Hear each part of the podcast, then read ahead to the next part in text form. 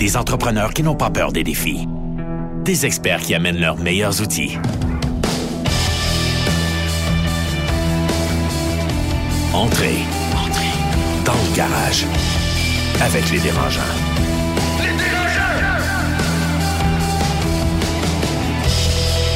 Pour cet épisode enregistré dans le cadre d'Expo Entrepreneur 2019, on retrouve Marie-Philippe Simard, fondatrice de Chic Marie. Moi, je commencerai, avant de vraiment rentrer dans le vif du sujet, je commencerai par vous présenter peut-être un petit peu, puis très rapidement votre expertise euh, relativement au sujet. Là. Que je commence? Oui. OK. Alors, Sylvain Dupuis, je suis responsable de l'investissement chez Desjardins Capital. L'investissement, au fond, c'est on investit plus ou moins 150 à 200 millions de dollars dans des entreprises au Québec, de bon an, mal an. Un fonds, un fonds pérenne, en fait, un fonds euh, fiscalisé. L'idée derrière ça, c'est d'aider les entrepreneurs au Québec à croître, à, créer des emplois, à maintenir les entreprises ici, puis ultimement euh, faire des, avoir des fleurons. Alors, euh, principalement, c'est ça. Super. Jean-François? Alors, Jean-François Penard, associé chez Garling WLG. Euh, bureau d'avocat international qui compte 1600 avocats dans le monde. Donc, on est au Canada, en Europe, en Asie. Euh, ça fait 25 ans que je suis en pratique privée. Euh, j'accompagne des entrepreneurs, tu sais, le start-up, les premières rondes de financement, les acquisitions, les ventes d'entreprises, financement en équité privée, financement en équité publique. Donc, j'ai fait des centaines de transactions durant ma carrière. mon deal size est n'importe où entre 0 et 100 millions. Grosso modo, c'est dans cet ordre de grandeur-là que, que je travaille. Et euh, j'agis parfois pour euh, l'acquéreur, parfois pour le vendeur et parfois pour l'investisseur. Donc, euh, j'ai un bon éventail des différents points de vue qui sont qui sont liés à une transaction de fusion-acquisition liée à un financement. Parfait. Alex, les gens qui nous écoutent souvent te connaissent un peu, mais juste en, lien au thème du sujet, Parle-nous un peu de ta business relativement au transfert hmm. Alors, moi, je suis le cofondateur de Mango Software. la première opération que j'ai faite après trois ans d'opération, ça a été de vendre des parts de mon entreprise pour aller chercher un cofondateur. Et par la suite, on a réalisé euh, deux euh, acquisitions pour nous permettre de croître. Parce que dans le domaine du software, notre plus gros problème, c'est vraiment le recrutement des ressources. Mm. Donc, à ce niveau-là, euh, nous, ça a été stratégique de carrément acheter une entreprise qui allait moins bien mm. euh, pour le talent. Mm. C'est pas des, des acquisitions de grande envergure. Par contre, on a appris beaucoup et on a aussi, à certaines occasions, de souffert beaucoup on en parlera là, au cours de l'émission. Parfait. Moi, je commencerai. Première question. Pourquoi les gens vont aller chercher du financement? Pourquoi on irait chercher du financement? Tu sais, les gens manquent tout le temps d'argent. On veut tout le temps un petit peu plus d'argent, mais réalistement, pourquoi c'est une bonne idée d'aller chercher du financement? Bon, la, première chose, euh, peut-être, euh, c'est de, de voir euh, qu'est-ce qu'on veut accomplir au niveau de, de son entreprise. Premièrement, l'argent est disponible. Surtout en ce moment, il y a un surplus d'argent dans le marché et la plupart des gens ne sont pas conscients de ça. Les fonds comme ton fonds, Sylvain, cherchent les opportunités et il y a beaucoup plus d'argent à investir que d'opportunités qui sont bien préparées pour qu'un investisseur puisse, puisse se joindre à l'équipe. Donc, euh, il y a plusieurs motivations pour aller chercher des sous, mais euh, une des principales, c'est, je pense, l'effet structurant que ça va faire, parce que quand on veut être financé, que ce soit dans le cadre d'une acquisition, que ce soit pour faire notre croissance euh, à l'interne, généralement, il va falloir faire l'objet d'une vérification diligente, il va falloir qu'on montre qu'on s'est préparé, que nos affaires, notre maison est en ordre. Et éventuellement, quand on gère l'argent des autres, bien, on doit aussi faire rapport. Donc, on doit, sur une base régulière, avoir des contacts avec ses investisseurs. Et tout ça est très, très structurant et amène l'entrepreneur à réfléchir sur la façon dont il fait ses opérations, à prendre des conseils, à prendre des critiques et, euh, somme toute, à s'améliorer pour éventuellement valoriser mieux son entreprise s'il a bien utilisé l'argent de l'investisseur, effectivement, à la fin de la journée. Puis l'argent, là, au fond, c'est une fin en soi. Honnêtement, pour arriver à dire qu'est-ce, pourquoi j'ai besoin d'argent, il faut avoir pensé au départ c'est quoi la vision ou euh, qu'est-ce que je veux faire avec euh, mon entreprise. Euh, ça peut être même à la rigueur, pour ajouter à ce que Jean-François disait, on veut sécuriser notre patrimoine. Vous savez, le gros défi des, des entrepreneurs aujourd'hui, c'est qu'ils investissent toutes leurs, tous les efforts, toute leur énergie, leur argent, en fait, dans une entreprise. Et souvent, ils se retrouvent avec une entreprise très performante, mais où tout est là. Alors, un des objectifs aussi, des fois, c'est de dire, ben, peut-être que je voudrais monétiser ou sécuriser une partie de mon patrimoine. Fait qu'il y a plein de raisons. Mais fondamentalement, il faut revenir avant ça à dire, OK, qu'est-ce que je veux faire avec mon entreprise? Où je veux l'amener? Puis après ça, l'argent, ben il y a plein, comme disait Jean-François, il y a des éléments qu'il faut penser. La stratégie, euh, la, les le partenaire. En fait, après ça, il faut trouver le bon partenaire. Fait qu'il y a, on pourrait en parler pendant des heures. Y a-t-il une mauvaise raison d'aller chercher de l'argent? Je sais pas, par exemple, Moi, je- un business qui est sur le bord d'être en faillite. Oui, euh, ben en fait, je pense qu'il n'y a pas de mauvaise raison d'aller chercher de l'argent, mais le timing peut être mauvais. Je m'explique. Quand on va, euh, par exemple, on va voir un banquier. Si on n'a pas entretenu une relation étroite, puis on n'a pas développé un partenariat, que ce soit du banquier, nos, nos fondateurs, nos cofondateurs, nos actionnaires, si cette relation-là n'est pas établie de longue date, c'est une mauvaise raison d'aller chercher de l'argent parce qu'on n'est pas au moment le plus optimal. Je pense qu'il faut aller chercher, chercher de l'argent ou à tout le moins des, moyens financiers au moment où c'est le plus propice. Et quand on est dans une crise, c'est pas le bon moment pour aller. Puis je présume que les conditions vont être moins bonnes aussi quand on est en crise. Ben, on est en position de négociation de, de, de faiblesse là, à ce moment-là. Puis je pense qu'il faut toujours se trouver dans une situation de force, dans quelle que soit la situation, ou de, win-win à tout le moins. Là. Alex, mais- mais- mais souvent, là, moi, j'ai l'expérience que j'ai avec les banquiers, c'est qu'on. C'est la même chose dans peu importe les banques. J'en vise pas une en particulier, mais Mm. Tu rentres en sursale, tu rencontres une petite madame ou ton directeur, puis j'ai tout le temps l'impression qu'ils remplissent un fichier Excel. Là, C'est vrai. Puis ça allume rouge, ça allume vert en Ouais, bas. Il n'y a aucune ouais. vision, il n'y a aucune passion. euh. Ouais. Comment est-ce qu'on fait pour sortir de ça? Ben, c'est vrai, c'est la perception, euh, c'est une réalité en fait. Je pense que derrière tout ça, il faut vraiment, euh, faut établir la relation. Dans les banques ou dans toutes les institutions, surtout quand ils ont des garanties, parce qu'il faut comprendre que les banques vont exiger des garanties, que ce soit des garanties personnelles ou des garanties d'actifs et tout ça. Ils vont vouloir établir ça, ça fait partie de leurs paramètres. Oui. Mais il faut aller au-delà de ça, puis je reviens à mon point. Si on établit la relation, puis il faut passer à travers ça, si on établit la relation avec notre directeur de compte, notre directeur de général, notre- tout ça, on va passer après ça à un autre niveau. Puis la même chose, on en parlait un peu à l'entrée de jeu, en capital de risque, là où on n'a pas de garantie, ben vous n'aurez pas ces questions-là. Vous allez avoir une discussion qui est ton partenaire, comment fonctionne-tu. Moi, j'investis dans les gens, j'investis pas dans la business, j'investis dans les gens. Mais c'est la même chose pour un banquier, c'est juste qu'il y a évidemment le- l'espèce de filtre de ratio qui vient jouer, mais vous pouvez établir exactement la même chose. Bon, peut-être juste pour revenir une étape en arrière, parce que euh, quand tu parles de- du financement bancaire traditionnel, de la dette euh, sur actif, n'est-ce Oui. pas? C'est une des formes de financement. C'est la, la forme de financement auquel on pense le plus souvent, mais qui n'est pas nécessairement adaptée et la plus disponible, surtout à des entreprises en mode de démarrage et surtout à des entreprises technologiques qui ont peu ou pas d'actifs tangibles dont la valeur de réalisation peut couvrir le prêt. On vend du vaporware. Là. On vend du Du vaporware. vaporware, Tu, tu vends un plan d'affaires. Donc, c'est sûr que si on va voir ton banquier, lui, c'est le coût de- d'emprunt qui est le plus bas, le coût de capital qui est le plus bas, c'est d'emprunter à la banque. Pourquoi c'est le plus bas? Parce que la banque, c'est le joueur qui prend aucun risque. Exact. Donc, si tu n'as pas une capacité à rembourser qui est démontrée et des actifs qui vont vous- valoir en réalisation plusieurs fois le montant que tu as emprunté, ben, pas ton temps, tu parles pas à la bonne personne. Et ça, je pense que c'est le début de la réflexion, c'est qu'est-ce que j'ai, moi, à apporter, qu'est-ce que je veux financer, et selon la solidité ou pas de ce que j'ai, mon coût en capital va varier. Et donc, il faut que je m'adresse à des interlocuteurs différents. Donc, il faut que je sorte des banques, il faut que je sorte des prêteurs sur actifs traditionnels et que j'aille voir les autres niveaux de prêteurs qui, eux, n'ont pas besoin de garantie ou qui ont besoin de moins de garantie que ce que ça prend de garantir le prêt. C'est qui ces fameux prêteurs-là? Bon, alors, il y en a liste.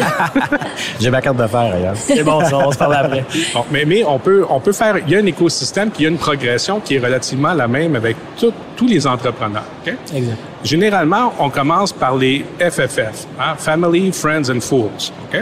Donc, on fait le tour, puis on parle de notre idée, on ramasse l'argent un peu qu'on peut ramasser, et éventuellement, ça, ça nous permet de nous lancer. hein. Généralement, on peut ouvrir notre compagnie, on peut engager quelques employés, dépendamment du nombre de fools qu'on a réussi à convaincre, on, on est capable de, de faire une démarche.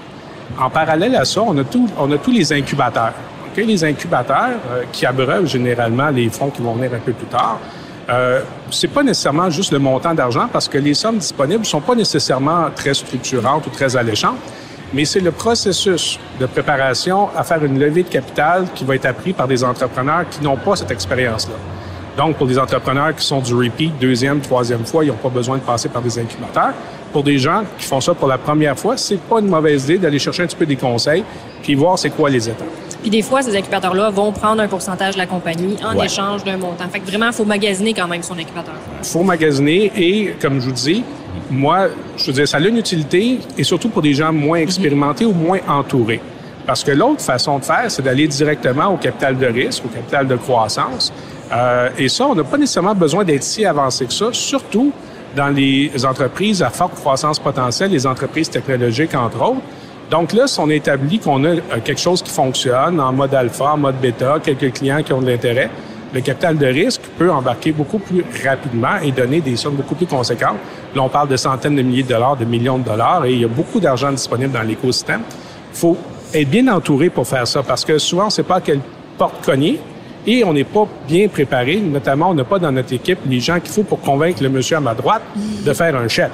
On parle d'avocat, comptable, même des fois des gens. Ça prend à peu près tout. Euh, puis on, on, en discutait d'entrée de jeu. On dit euh, la préparation, c'est la clé du succès. Euh, il faut déjà avoir une bonne vision. Il faut savoir, au fond, il faut déjà se préparer en conséquence. Il faut avoir un bon plan d'affaires. Après ça, il y a à peu près plein de monde qui vont être intéressés à vous autres. Mais un des points qui était soulevé, à savoir comment on va aller chercher de l'argent, puis qui on va aller chercher. Un des points qui est très délicat, puis on en parle beaucoup dans le capital de risque, donc les startups, les entreprises qui commencent euh, Alex, tu disais que tu vas venir un, actionnaire avec toi, tu as un, partenaire avec toi, tu as vendu une partie de ta business. Le volet d'aller de vendre une partie de sa business, c'est un volet qui est très délicat. C'est très euh, puis toi aussi, Marie, tu as une business à toi. Fait qu'on est on est très euh, je dirais pas euh, réfractaire, mais on a un certain enjeu. Puis je pense que la question qu'il faut se poser, c'est il y a de l'argent, comme tu disais, Jean-François, il y a différents types d'argent. Maintenant, quel est le bon, le, quel est le type d'argent que vous avez besoin pour garder l'entreprise au bon niveau, mais lui permettre de croître? Et ce, aujourd'hui, on a encore un enjeu à savoir si tu mieux de, de, de, de, vendre une partie de la business ou je suis mieux d'aller voir, d'avoir mon banquier ou je suis mieux d'aller voir du capital de risque, une. Euh, mais les, les, Québécois, de façon naturelle, on sont plus réfractaires à aller chercher du capital euh, euh, de, de patients comme du capital action que d'aller chercher de la dette bancaire. Et l'argent fait ça. Les dérangeants, dans le garage. Une bonne question. Tu on parlait de timing tantôt. Est-ce que c'est tant que ça? Tu sais, souvent, on voit le modèle, justement, Jean-François t'en parlait, on a une idée, on va aller chercher un petit peu d'argent, puis après ça, tout de suite, on va aller voir les investisseurs. Mais on n'a pas nécessairement prouvé que notre produit marchait tant que ça. Des fois, on va avoir un petit peu de traction, des fois, on n'en aura pas tant que ça.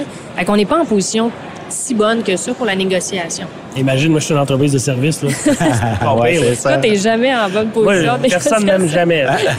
non, t'aimes, Alex. Est-ce que, est-ce que c'est préférable d'attendre un petit peu, d'avoir un, meilleur coussin, pas nécessairement un coussin financier, mais meilleur, des, meilleurs résultats financiers avant d'aller chercher du capital de risque pour justement en donner moins, donner moins d'équité?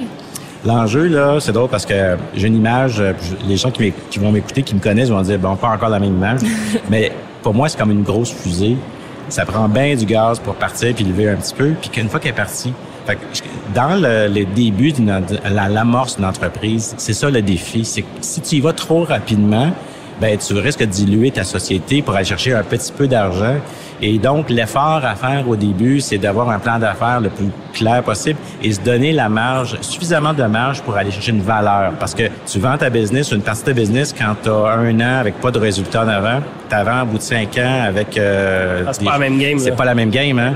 Puis en capital, puis en service, puis en capital de risque, c'est le nerf de la guerre, c'est ce que tu as fait, mais ce qui s'en vient. Mais si tu rien pour démontrer ça, ben... Euh, Parce que souvent, les premières rondes de financement, on peut donner jusqu'à 30, des fois même 35% de la ouais, C'est énorme.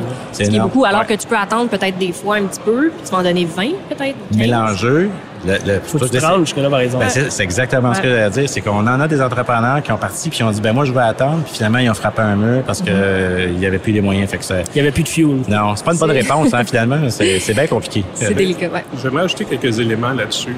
Euh, premièrement, bon, c'est sûr que la dette bancaire ou la dette en général coûte moins cher à court terme, n'est-ce pas? Mais c'est aussi la forme la plus risquée. Parce qu'éventuellement, quand ça ne fonctionne pas, le mm-hmm. prêt est rappelé et l'entreprise, à toute fin pratique, va disparaître. Alors que du capital action, mm. dans tous les cas, bien, on aura un actionnaire, un co-actionnaire majoritaire, minoritaire, peu importe, qui aura dépensé son argent. Et donc, si ça va pas bien, l'entreprise n'est pas en péril pour autant. Ça peut être difficile de se refinancer. On aura laissé sur la table peut-être une partie plus grande de son actionnariat, mais dans la mesure où on investit bien le produit de notre, euh, notre ronde de financement, normalement, il n'y a pas d'effet dilutif, il y a un effet de création de valeur et de levier. Donc, les gens qui ont peur de la dilution, c'est des gens qui font pas un bon calcul. Parce que normalement, tu es mieux avoir 1% de IBM que 100% d'un startup. Mm. Donc, c'est une question de voir en termes de dollars, une fois que mon argent que j'ai levé dans ma ronde de financement a été dépensé, où ça m'amène. Exact. Et la question de combien je laisse sur la table à la base, c'est une question de validation des hypothèses, surtout dans des entreprises à forte propriété intellectuelle, des entreprises technologiques ou autres. Là, il y a une question de validation. La question, c'est, je bâtis une maison maintenant, je veux la revendre dans 5 ans ou dans 10 ans, bien, qu'est-ce que je bâtis comme maison? Est-ce que je vais avoir un acheteur pour cette maison-là dans ce contexte-là? Mais ça, ça se valide du début. L'idée, c'est, dans le secteur où on est, d'aller voir le endgame. À la fin, là, quand je vais avoir réussi à bâtir ce que je peux l'amener ou sinon que je peux l'amener, qui va être mon acquéreur ultime? Et lui, qu'est-ce qu'il cherche? Et d'aller valider ça du départ. Parce que comme ça, tu peux déconstruire en revenant en arrière et dire chaque jalon que ça me prend pour me rendre là, pour qu'un acheteur ultime fasse une transaction avec moi, je vais le bâtir comme ça, puis c'est ça qui va me rester à la fin. Donc, quand je vais voir mon capital risque, je suis capable de lui dire, regarde, moi, par exemple, j'ai un brevet, euh, j'ai un produit en bêta, euh, je commence à faire, euh, à avoir de l'intérêt, et j'ai parlé à quelques grandes firmes qui me confirment que si j'amène ça à telle étape, ça vaut tant. Donc, on fait une valeur à l'inverse, discounted. Donc, on va établir une valeur de base. Et souvent, vous allez être surpris parce que votre investisseur, lui, le sait qu'est-ce que ça prend pour faire son rendement. Il peut vous donner des valorisations beaucoup plus intéressantes que ce que vous pensez à la base. OK. Donc, il faut avoir une discussion avec les acquéreurs potentiels et laisser l'investisseur faire son travail. Et lui, il faut faire une proposition. Je ne vais pas négocier contre toi, s'il vous plaît. Absolument pas. À date, je trouve que tu me fais un super job pour m'aider. Mais moi, j'avais une question pour Alex. Je peux te poser Oui. une question, moi? Absolument, vas-y. Mais Alex, quand tu as décidé d'aller chercher un partenaire, donc, Oui. parce qu'au fond, tu as eu la même réflexion qu'on vient de faire de peut-être de façon différente, mais tu as fait quoi comme cheminement? pour Mais il ça? faudrait faire attention. Moi, je suis allé chercher un partenaire parce que je voulais un allié. Oui. Je voulais pas nécessairement aller chercher un chèque. OK? Euh, bon, c'est sûr qu'il y a une portion monétaire à, à ça, mais le but, c'était de trouver quelqu'un avec qui je pourrais aller à la guerre. J'étais allé à la guerre tout seul. Mais Ça, ceci étant du dit... financement pour ça, pour cette transaction-là, ou ça s'est fait comme à l'interne? Non, non, ça s'est fait entre moi et lui.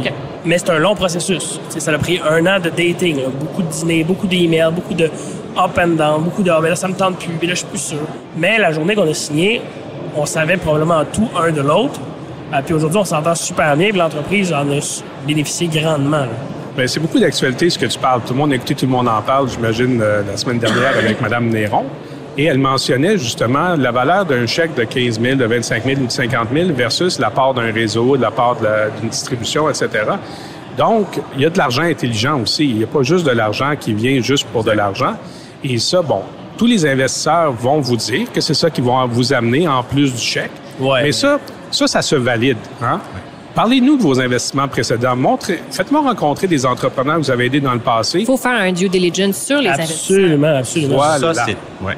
Donc, ça, c'est la clé. Et pourquoi les gens ne le font pas? Bon, parce qu'il y a la question du quand. Quand est-ce qu'on commence à chercher du financement? La plupart des gens, c'est quand ils ont besoin de l'argent. C'est le Quand ils pire peuvent pas moment. faire la paye dans deux semaines. Voilà, c'est toujours ça.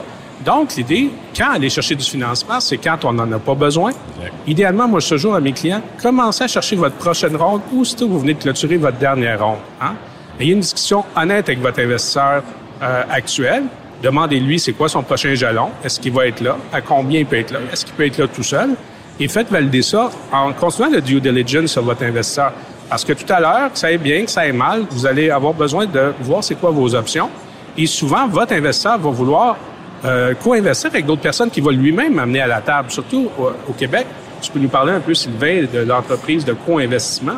Je pense qu'il y a beaucoup de deals quand il y a des, des tailles un petit peu plus grandes où vous mettez en Et vous, ouais, est-ce que Desjardins Capital va toute seule dans un deal ou d'habitude vous aimez ça y aller en partenariat? Ben, ma préférence, dépendamment du niveau de, de la, de la taille d'entreprise, on aime ça aller seul parce que déjà, travailler avec un autre partenaire, c'est, on, on le disait, en fait, c'est de connaître la personne puis d'établir une relation. À chaque fois qu'on ajoute une personne, ça, c'est, ça, ça- augmenter de façon exponentielle les, enjeux. Par contre, d'avoir une personne additionnelle, dépendamment de la taille, puis je vais revenir à la question de la taille, c'est sûr que des fois, ça ajoute beaucoup de profondeur à l'organisation et beaucoup de reach pour tout le monde.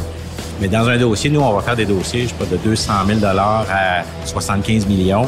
Bien, évidemment, à 75 millions, je vais sûrement avoir quelqu'un qui va travailler avec moi. À 200 000, pas vraiment une bonne idée, pour, particulièrement pour l'entrepreneur. Il ne veut pas avoir euh, trois personnes qui travaillent autour de la table.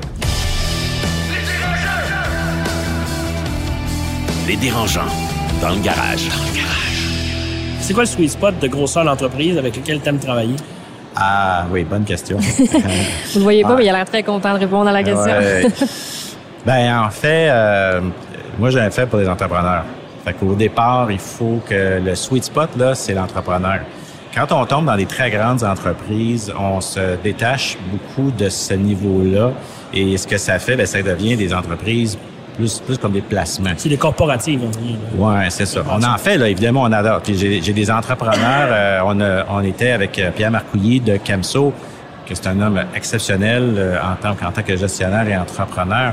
mais on tombe souvent dans les très, très grandes entreprises. Fait les, mon sweet spot, là, ça va être entre 1 million et 20 euh, millions, là, là, on va être capable d'avoir une relation. Le chiffre d'affaires, tu parles? Euh, non, d'investissement. OK. Mais en, en, chiffre d'affaires, ça peut être de 5 millions, 3 millions, 2 euh, millions à la rigueur jusqu'à 100 millions, 200 millions. C'est un sweet spot. En haut de ça, nous, on, ne joue pas notre rôle aussi, aussi prépondérant pas aussi efficace, exactement. Puis on dilue à un moment donné. ouais, ouais, ouais, Puis on parle d'argent. Est-ce qu'il y a des, on voit qu'il y a beaucoup d'argent au démarrage quand il n'y a pas vraiment de traction, il y a plus une idée ou quoi que ce soit. Puis il y a beaucoup d'argent après ça quand on tombe avec la caisse de dépôt, donc des 100 millions, 200 millions pour des gros deals. On parle par exemple de Upper ou euh, euh, Lightspeed qui a été euh, l'année passée. Est-ce qu'il y, a un creux entre, au niveau du financement au Canada entre ces deux portions-là non, pas de moins en moins? Non, en fait, je pense qu'au contraire, comme disait Jean-François, il y a beaucoup, beaucoup d'argent dans le marché, particulièrement parce que les institutions financières aussi se sont étirées beaucoup à plus d'un égard.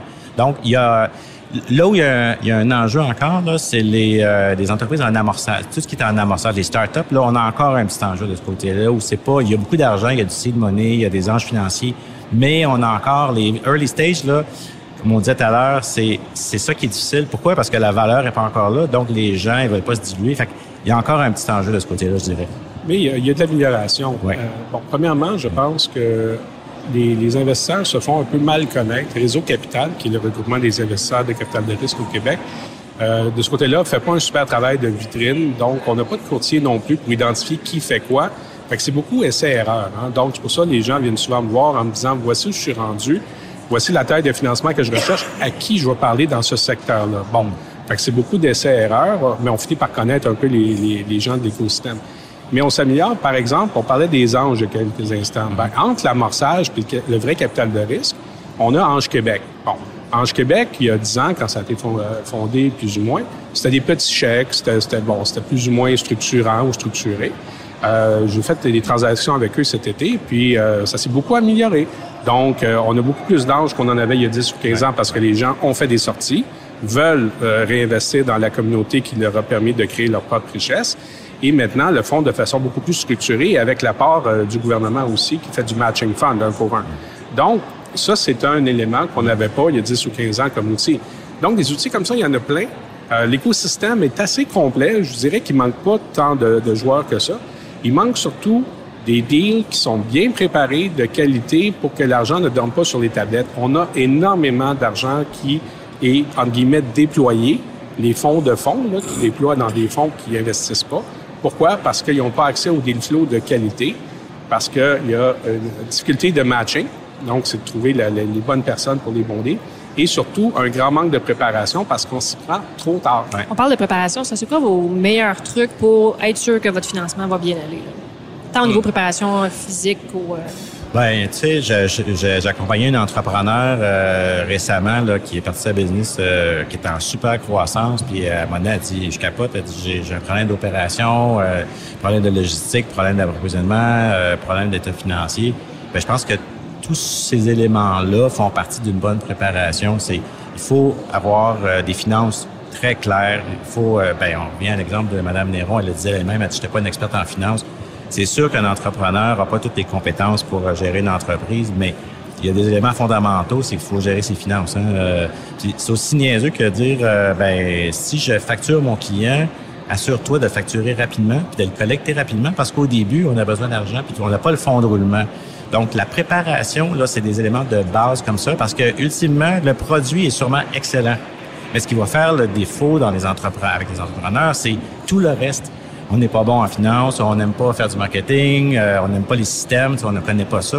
Et tous ces éléments-là d'inconnus viennent euh, créer un enjeu au niveau de la pérennité de l'organisation. Fait que la préparation, là, c'est, un plan d'affaires, un plan de marketing, euh, c'est des choses de base. Puis quand vous allez chercher votre financement, vous êtes obligé d'avoir ça. Si vous n'avez pas ces éléments-là, vous êtes en train de vendre à quelqu'un qui vous connaît pas, puis qui a du vent, puis il y a 15 personnes à côté qui vont faire la même chose que vous. Tu sais, on, on embauche des gens, vous embauchez des gens dans vos entreprises.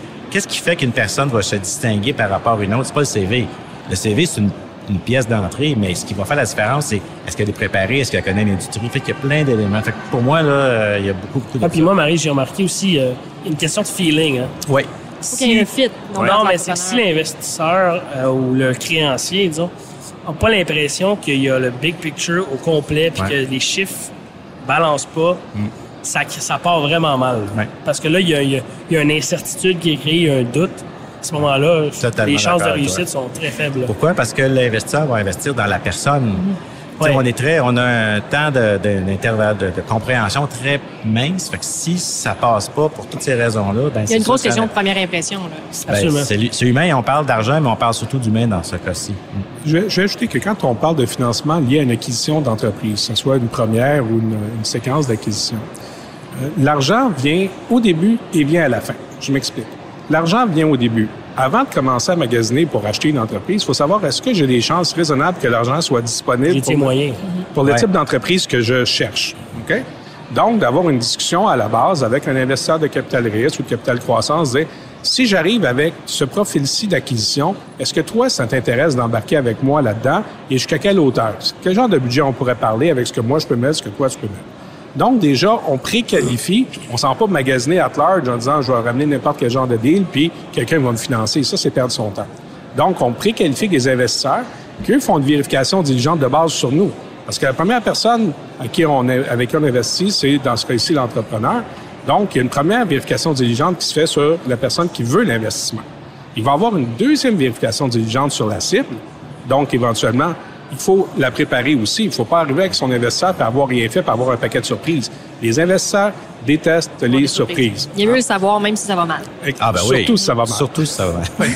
Surtout. Donc, Ça Et va assez rapidement mal. en plus. Pas attendre de voir genre... euh, Et, et donc, une fois que ces éléments-là ont été mis en place, qu'on a fait les vérifications diligentes de part et d'autre sur l'entreprise qui va être euh, l'entreprise qui va recevoir les sous, celle qu'on va acquérir. Ensuite, que les, les termes principaux du deal soient attachés, donc qu'on n'ait pas voir l'investisseur quelque chose qui n'a pas été négocié, que toutes les parties concernées dont on aura besoin du consentement sont à table. Et ça, on n'a pas sous-estimé. Parfois, dans les vendeurs, il y a des actionnaires minoritaires. Il y a d'autres investisseurs qui sont là. Est-ce qu'ils veulent vendre, pas vendre? Il faut s'assurer que tout ça soit attaché avant d'aller voir en dernier notre investisseur et dire, voici là, tout ce qu'il y avait dans notre liste d'épicerie, notre checklist, là, tous les éléments sont cochés. Voici mon dossier, il te reste juste à faire le chèque. Ça, Il y a une un- chose, Marie, là, qui est vraiment importante, puis vous le confirmerez. Là. Souvent, en tout cas, nous, la première acquisition qu'on a faite, on a sous-estimé le travail que ça allait demander après l'acquisition. Ah oui. Intégrer. Fait il y a des gens qui vont acheter une entreprise, c'est bien beau, c'est facile. employés, Mais est-ce que tu vas être capable de l'absorber, cette entreprise-là? Parce que tu vas être capable de soutenir. euh, Mm-hmm. Il prévoit des ventes de, de, de 2 millions, mais finalement, c'est 1 million. Qu'est-ce que tu vas faire? Est-ce que tu vas avoir les reins solides pour le soutenir?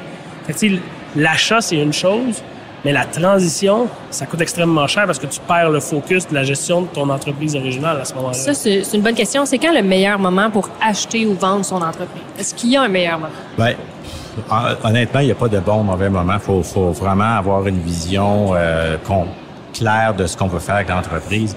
Puis euh, acheter ou vendre, pour moi, c'est la même chose. Là. Ça fait partie d'un d'un d'un d'un chemin. Puis ce chemin-là fait qu'on arrive là. faut être opportuniste, mais il faut surtout avoir un chemin direct. Peut-être juste revenir, puis je reviens sur sa question-là, parce que je la trouve vraiment pertinente. Mais sur le point qu'Alex mentionnait, euh, dans, euh, on parlait de background. Moi, j'ai commencé à faire du capital de risque euh, il y a à peu près 9 ans. Donc, j'étais un, petit- cul dans le domaine du capital de risque parce que j'étais en entreprise toute ma vie puis j'ai fait à peu près une centaine de transactions. Puis la, la chose que je retiens, c'est exactement ce qu'Alex vient de dire. C'est pourquoi, quand on fait une transaction, on négocie, on fait ça, mais la- le vrai travail commence après la transaction. Et donc, conséquemment, il faut que tu commences ton travail avant la transaction. Pourquoi? Parce qu'il y a un choc culturel. Il y a un choc de, de compréhension, il y a des systèmes différents, il y a aussi qui achète qui, est-ce que les gens vont être fidèles, euh, il y a des, des façons de faire et, et les synergies, est-ce que je vais réaliser? C'est beaucoup plus complexe, de mon point de vue, faire une acquisition, l'intégrer que de négocier. Négocier, là, entre guillemets, c'est la facile. Ben, c'est dur parce qu'on s'accroche. Mais une fois que c'est fait, là, le vrai travail puis la vraie synergie, l'avantage de faire une acquisition, là, ça se fait après. Oui. Et ça, donc, c'est pour ça que quand on parle de savoir à quel moment il y a un gros travail à faire. Est-ce que l'organisation est prête mentalement? J'avais, on avait une société en portefeuille euh, qui avait cinq projets de front, deux acquisitions, l'agrandissement d'une usine, l'achat d'équipements. Puis elle a dit, on va tout faire ça. Le problème qu'elle avait, c'est qu'elle n'avait pas les ressources à l'interne pour faire le travail. Puis là, on a dit, ben, c'est parce que ça marchera pas. Puis ultimement, ils en ont fait deux sur cinq, puis se sont cassés à gueule, excusez, sur un des deux. Pourquoi? Parce qu'il y avait manqué de préparation et surtout manqué de ressources. Donc, l'aspect des ressources, là, autant les nôtres que Ouais. les autres, là, c'est fondamental. Juste le mot fusion et acquisition. Là. C'est deux Dans la culture d'entreprise, Ouais, là. Et si tu dis à des employés, on a fusionné avec une autre entreprise, ça a une perception. Ouais. Mais si tu dis, on a été acquis par une autre entreprise, Ça- oh là, on est le gros méchant là, qui a acheté l'entreprise. Les dérangeants, dans le garage. Les clients plus sophistiqués, par exemple, qui font des acquisitions sur une base euh, répétitive, ont des équipes pour le faire. Donc, euh, moi, j'ai des clients qui, ont des, qui font des acquisitions, mettons, une par mois, mais ces gens-là, ils ont des équipes dédiées à ça, donc qui incluent des équipes d'intégration, parce que l'intégration post-acquisition, c'est fondamental. S'assurer que la culture d'entreprise va suivre, etc., ça prend du temps et c'est sous-estimé. Pour les entreprises qui sont pas à ce niveau-là, il faut se rendre compte que ça va être euh, quelque chose qui va détourner le management de ses tâches quotidiennes et, et ça peut prendre jusqu'à 50, 75% du temps de la haute direction de faire une transaction. Donc, si on est seul comme entrepreneur, si on n'a pas un bon CFO, à tout le moins un bon contrôleur, si on n'a pas quelqu'un d'autre qui peut faire rouler les opérations à notre place pendant qu'on n'est pas là, ben il faut s'attendre à mettre tous nos temps libres, hein, les soirs, les week-ends, les vacances, on oublie ça parce qu'on va passer ce temps-là à parler avec des avocats, à parler avec des comptables, à parler avec des banquiers, à parler avec notre vendeur. Et tout ça, ça prend énormément fun. de temps. C'est fun de parler aux banquiers pour aux Pas, avocats. pas- non? pas toujours. C'est pas toujours. très agréable. c'est Il manque toujours un papier. Justement, on en parle. Combien de temps ça peut prendre faire un transfert d'entreprise? Ah oui. Si on parle de financement, on parle de vente aussi, en moyenne, pour, pour les gens qui nous Ben, écoutent. moi, j'ai une bonne réponse puis une mauvaise réponse. Une grossesse. c'est à peu, en fait, bizarrement, c'est à peu près ça, mais le- la vraie question, c'est euh, en- au moment où commence une négociation, il peut se passer entre trois mois à un an, à des fois un an et demi. Mais tout le travail avant ça, ça, je le compte pas dans mon évaluation parce que d'identifier l'entreprise, d'identifier le marché dans lequel tu vas être, de- tu disais tout à l'heure, vous allez négocier pendant un an, puis pourtant, c'est un deal, entre guillemets, facile. Là, Ben oui, absolument. on s'entend, mais ça, ça a pris un an. Puis je- Jean-François, je renchéris en disant, vraiment, là, si votre énergie, vous pensez que vous allez pouvoir la mettre juste sur ça, puis, pas, puis oublier l'entreprise ou faire les deux en même temps, euh, je peux vous dire que c'est pas le cas. C'est un- c'est un changement fondamental. Fait que ça prend, puis le temps, c'est une chose, et l'énergie qu'on met, c'est la deuxième chose. On a des entrepreneurs, euh, récemment, on a fait une transaction avec eux autres, puis ont dit, vous savez, on fait pas ça 20 fois dans une vie. Hein. Je pense que Jean-François, tu l'as dit d'entrée de jeu. On fait, nous, on le fait souvent, mais c'est pas notre, notre métier. Mais vous autres, vous le faites une fois, deux fois, trois fois peut-être. Et c'est un élément de perturbation sur l'organisation profond. Donc, si on parlait de préparation, si vous n'êtes pas prêt, si vous n'avez pas le mindset, vous n'avez pas l'équipe, vous allez frapper un mur. Puis ultimement, ben, ça peut avoir des impacts négatifs. Dans le temps de préparation, euh, souvent, le temps pour acheter quelque chose, c'est quand le fruit est mûr. Puis des fois, pour faire mûrir le fruit, ça peut prendre des années. Des entrepreneurs notoires avec lesquels j'ai travaillé, ils ont été euh, approchés pendant 20 ans. Puis à la fin, qui a eu la transaction? Ben, c'est la personne qui, année après année, revenait, venait jouer au golf, euh, s'enquérait de sa famille, commençait à évoluer, à quel moment il aurait besoin de prendre sa retraite, etc. Donc, le facteur humain, c'est un facteur Bâtir une relation. Là. Ouais. bâtir une relation. Moi, j'avais un CEO, euh, il avait amené un, un- un vieux monsieur qui avait une compagnie à vendre, mais il était pas si pressé que ça. Mais à peu près une fois par mois, il allait manger une crème glacée avec lui le vendredi après-midi. Ben quand ça a été le temps de vendre, ben c'est cet entre- entrepreneur-là qui a eu la transaction parce qu'il a développé la relation avec le vendeur, la confiance était là. Que oui, c'était pas une transaction si facile, que ça allait prendre du temps à le payer parce que on paye pas toujours 100 au moment de la transaction. Exact. Mais il avait développé ce lien de confiance-là. Et, et ça, c'est fondamental dans, dans toute transaction. Et l'autre chose, il faut avoir un plan B, un plan C, un plan D, parce que ça se passe jamais comme on pense que ça va se passer. On parle d'intégration. Mais quand on a acquis une entreprise, un concurrent, n'importe quoi, des fois plus gros que nous, on compte parfois que les ressources humaines vont venir avec. Ben, souvent, dans les semaines, les mois qui suivent euh, une acquisition, ben, il y a des gens qui sont pas à l'aise avec la nouvelle culture d'entreprise et ils quittent. Hein, ça peut être le fondateur que- qui là, il est plus content, il est plus le patron, hein, ou elle est plus la, la- la personne en charge. Ben, de se faire, d'avoir un boss, ça leur plaît pas nécessairement. Donc, une personne qui gérait 30, 50 employés du jour au lendemain s'en va.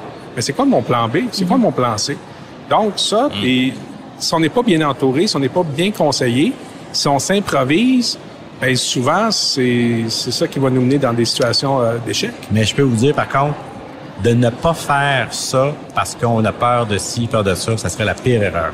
Ouais, je suis Faut- d'accord. hein, parce que si tu t'empêches, là, on vous dit plein de choses, là, il faut faire ci, il faut faire ça, il faut pas oublier. Je vous dis, faites-le. N'oubliez pas l'objectif que vous visez, puis faites-le parce que si vous ne le faites pas, vous vous empêchez de croître, puis vous allez rester au même niveau. Fait que on vous dit ça pour vous protéger, vous préparer, mais ultimement, là, c'est bien, le résultat est de loin supérieur à ne rien faire. Et le risque, le risque zéro, ça n'existe pas. Donc, vos comptables, vos avocats, vos banquiers, vos investisseurs, eux autres sont là. Ça, on les croit pas. ben, sont là pour vous aider à identifier les zones où on peut mitiger le risque. On peut jamais l'abolir totalement. Mais c'est une question de risk-reward dans la vie, là. Oui, mon risque, c'est ça. Oui, je remets. Puis un entrepreneur, c'est souvent un gambler. Hein, il vient de gagner, ben, il va remettre tout ce qu'il a gagné sur la table pour la prochaine ronde. Hein? Puis on va aller jusqu'à la fin de ce processus-là. Puis à chaque fois, mm. il va falloir remettre tout ce qu'on a acquis, dans le passé, tout ce qu'on a bâti sur la table, parce qu'on va aller encore plus loin. Quand on, joue à des jeux euh, à la télévision, puis on vous dit, ben là, on arrête à 50 000, on va jusqu'au million, là. Ben, l'entrepreneur qui va aller jusqu'à la fin, il va y aller jusqu'au million, puis il va remettre euh, son vieux gagné sur, la table. Ce qu'un banquier fait pas. Ce qu'un banquier, ce qu'un avocat fait pas. Un banquier, il a toutes les raisons pour dire non, ça se fait pas. Euh, on en a des discussions. Puis ça, c'est un clash des fois qui est, qui est inévitable. Mais euh, quand les deux travaillent bien ensemble, ben, en fait, la somme est, une phrase, la somme était plus grande que le total des parties. Mais l'idée le parfait, ça n'existe pas. Puis l'idée, c'est d'identifier le plus possible les facteurs de risque pour les gérer. Mais un deal parfait, ça n'existe pas. Puis euh, ceux qui ne font rien, ben, généralement, ils restent où ils sont. Hein? Alors que ceux qui font quelque chose, ben, sur le lot, il y en a qui finissent par... Euh, mm. Sur ces sages paroles, on va euh, terminer là-dessus. On aurait pu parler pendant encore trois heures sur le financement, hein? je pense qu'on a donné des bons trucs là, à, nos, euh, à nos auditeurs. Puis on les encourage à vous contacter si jamais ben ils ont des questions, parce qu'on voit que Sylvain est un bon banquier. Des fois, les banquiers ont une mauvaise réputation, les avocats aussi, mais là, euh, je pense que vous avez fait un bon travail. Hein? Ah oui, pensez, hein? C'est pas se pas se ben, En fait, juste pour dire, honnêtement, je me considère pas un banquier. Puis c'est pas péjoratif ce que je veux dire, au contraire, mais la perception d'un banquier. Tu ne travailles pas pour une banque de toute façon. ben, non, c'est pas une Mais j'étais un partenaire, tu sais. Puis je pense que dans les gens, il faut se trouver des partenaires, quel, que soit l'endroit où ils viennent. Trouvez-vous un partenaire, puis vous allez avoir un succès quel que soit l'endroit. Puis Jean-François, je l'écoute, ça, serait un partenaire intéressant que je n'appellerais pas un avocat. C'est ça. Il faut, il faut avoir une cohérence stratégique dans ce qu'on fait. Il faut avoir un plan à court, moyen, long terme.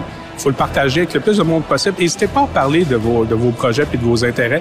Une idée, là, ça vaut rien tant qu'il n'y a pas personne qui la met à exécution. L'exécution, l'exécution, c'est ça qui compte dans la vie, c'est de faire arriver des affaires. C'est pour ça qu'on a besoin d'entrepreneurs qui s'entourent de gens qui sont capables de faire arriver des choses. Parfait. Merci beaucoup, messieurs, pour la conversation. Merci beaucoup. Merci beaucoup. Très belle Bonne journée. Au revoir. Des entrepreneurs qui n'ont pas peur des défis. Des experts qui amènent leurs meilleurs outils. C'était Dans le garage. Dans le garage. Avec les dérangeants.